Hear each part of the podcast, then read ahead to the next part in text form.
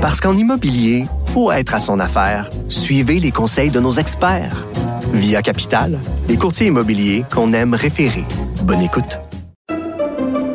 Pendant que votre attention est centrée sur vos urgences du matin, vos réunions d'affaires du midi, votre retour à la maison ou votre emploi du soir, celle de Desjardins Entreprises est centrée sur plus de 400 000 entreprises à toute heure du jour.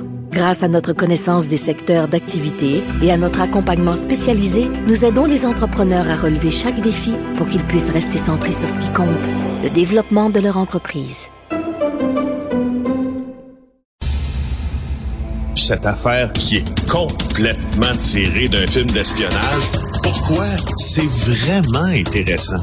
On peut pas dire l'inverse. Donc, la drogue, c'est donc. Un journaliste d'enquête, pas comme les autres. Félix Séguin. Hey Félix, c'est quoi cette histoire-là d'un gars qui a voulu euh, entrer dans une mosquée?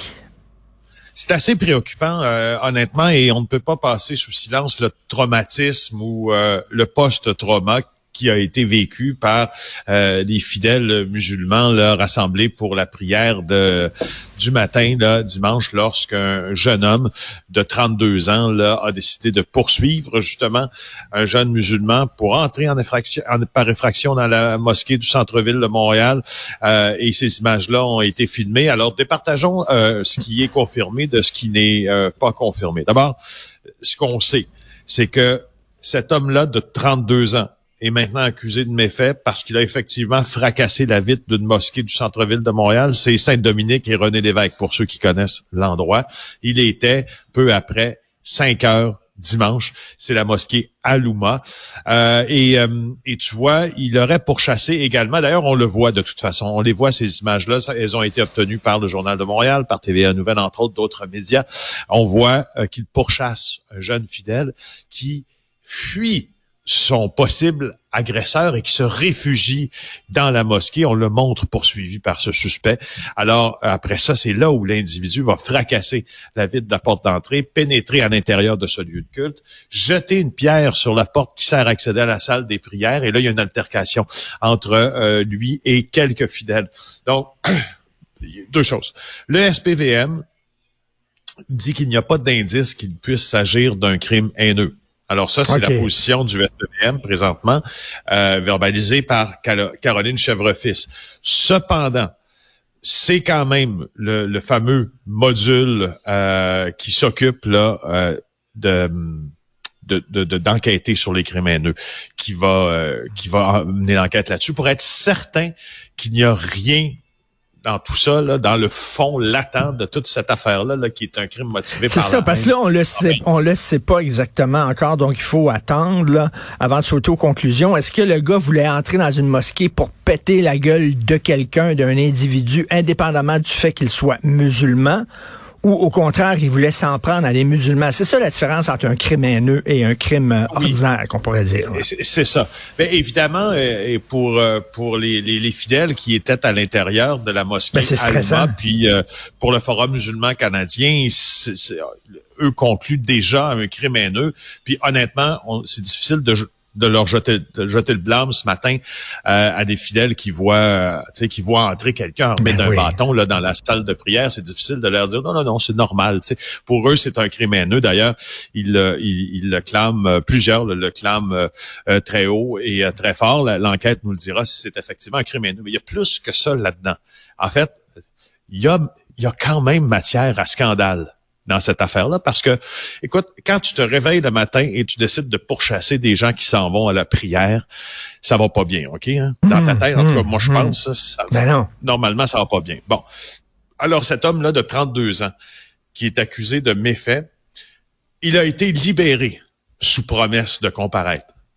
Et honnêtement, après ce qui est arrivé à la policière Maureen Bro, après ce qui est arrivé à la garderie de Laval, avec Pierre-Ny Saint-Amand, avec ce qui est arrivé à Amkoui et avec d'autres événements précédents. Euh, j'ai de la difficulté, euh, j'ai de la difficulté à comprendre pourquoi tant et à telle enseigne que euh, il y a même ce week-end des avocats de la défense qui m'ont texté en me disant as-tu vu? C'est incroyable que tellement raison. Tu as tellement raison, parce pourrait, on pourrait se douter que ce gars-là a peut-être des problèmes de santé mentale. Donc, comment ça se fait qu'on le euh, retourne en liberté en attente de son procès? C'est une sacrée bonne ben question. Ben oui, oui, puis euh, en tout cas, liberté, c'est peut-être en même en attente d'une enquête préliminaire qui aura le choix de sauter ou non. Euh, pour et, et, et, là, je veux dire, il y a de sérieuses questions qui se posent maintenant que qu'il est en liberté, parce qu'on on se demande, écoute, normalement, tu es en liberté, quand tu te fais remettre en liberté, c'est que euh, ça ne doit pas brimer la confiance du public dans le système de justice. C'est un des premiers critères, euh, égal à celui de ne pas présenter un danger.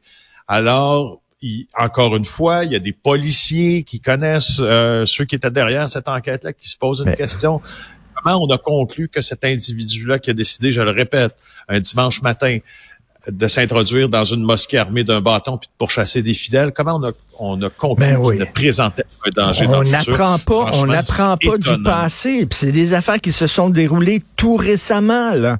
Comment ça se fait? Effectivement Puis tu as vu aussi aujourd'hui dans le journal de Montréal le gars là, un vrai imbécile selon le juge, le gars qui a agressé sa propre fille, qui l'embrassait sur la bouche, euh, qui allait dans la douche avec elle, etc., qui lui flattait les cuisses.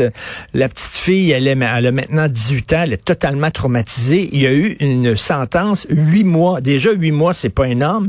Huit mois à purger à la maison. Félix, le gars, il a agressé sa fille. Non, c'est ça. Ben justement, c'est, ça nous fait poser ces questions-là sur euh, euh, le fameux guide des sentences. Hein. Il y a un guide pour ben euh, pour imposer des, des sentences, puis on, de, nombreux cris. Ça se pourrait-tu, ça se pourrait-tu qu'on serait dû peut-être pour le revoir ce guide des sentences là? Des fois, ben, c'est, au, au, c'est au feuilleton. on prévoit le revoir justement, mais ça va pas très vite. ça va pas très vite. Un criminel qui dirige une garderie, il me semble que, tu sais, je sais pas, puis le gars, il avait un dossier criminel, euh, tu le sais, ça prend pas de temps. Aller voir sur le plumitif, tiens, ce gars-là, il a un dossier criminel, on lui donnera pas des subventions pour sa garderie. Ils ont même pas fait cette vérification de base tout en soulignant le travail de Pascal euh, Dugas-Bourdon. C'est lui qui nous apprend ça du bureau d'enquête dans le Journal de Montréal aujourd'hui. Un gars qui a été condamné pour avoir volé des milliers de dollars, toujours à la tête d'une garderie de Montréal, subventionnée par le ministère de la Famille. Et il s'est lui-même avoué coupable il y a plus d'un an. C'est la garderie Le Petit Monde de Sofia. Le gars s'appelle Alain Sarapuccello et euh, il a été accusé de fraude en 2019. Euh, et euh, à cette époque-là, euh, ce que ce que la victime disait là, à son égard, c'est que on lui avait dérobé plusieurs dizaines de milliers de dollars dans le financement d'une garderie. Alors, est-ce que, ce que écoute, je te cite le texte, là, je vais au texte in extenso, ce qui est écrit par Pascal Dugas-Bourdon. Évoquant la présomption d'innocence, le ministère a alors décidé de ne pas intervenir auprès de la garderie de Merci-Hochelaga Maisonneuve, qui peut accueillir 80 enfants. Euh, encore une fois, euh, la présomption d'innocence, là, c'est notre système est fondé, notre système de justice est fondé autour de la présomption d'innocence. C'est le ministère qui a à faire la preuve que tu es coupable et tu es présumé innocent jusqu'à la preuve du contraire. Je ne sais pas par exemple, si le ministère de la Famille doit appliquer ce même système-là, honnêtement, je pense pas. On pourrait faire l'inverse. Ben oui. là, on pourrait dire, regarde, règle tes affaires, on va attendre de voir. En attendant, je sais pas, suspension ou, ou c'est un autre gestionnaire qui va devoir assurer les destinées de ta garderie. En tout cas, ils n'ont même pas fait une vérification de base et rapidement 200 000 d'amende pour un influenceur. Ben oui, c'est suite à une enquête du Journal de Montréal sur le millionnaire Alexandre Lachance. Francis Pilon rapporte aujourd'hui dans le journal qu'il pourrait écoper d'une amende d'environ 200 000 dollars pour avoir exploité une entreprise de rénovation. Il utilisait, semble-t-il, une fausse licence de la Régie du bâtiment du Québec, la fameuse RBQ. Influenceur, millionnaire, mais en affaires, hmm, Merci beaucoup, Félix. On se reparle demain. Bonne journée.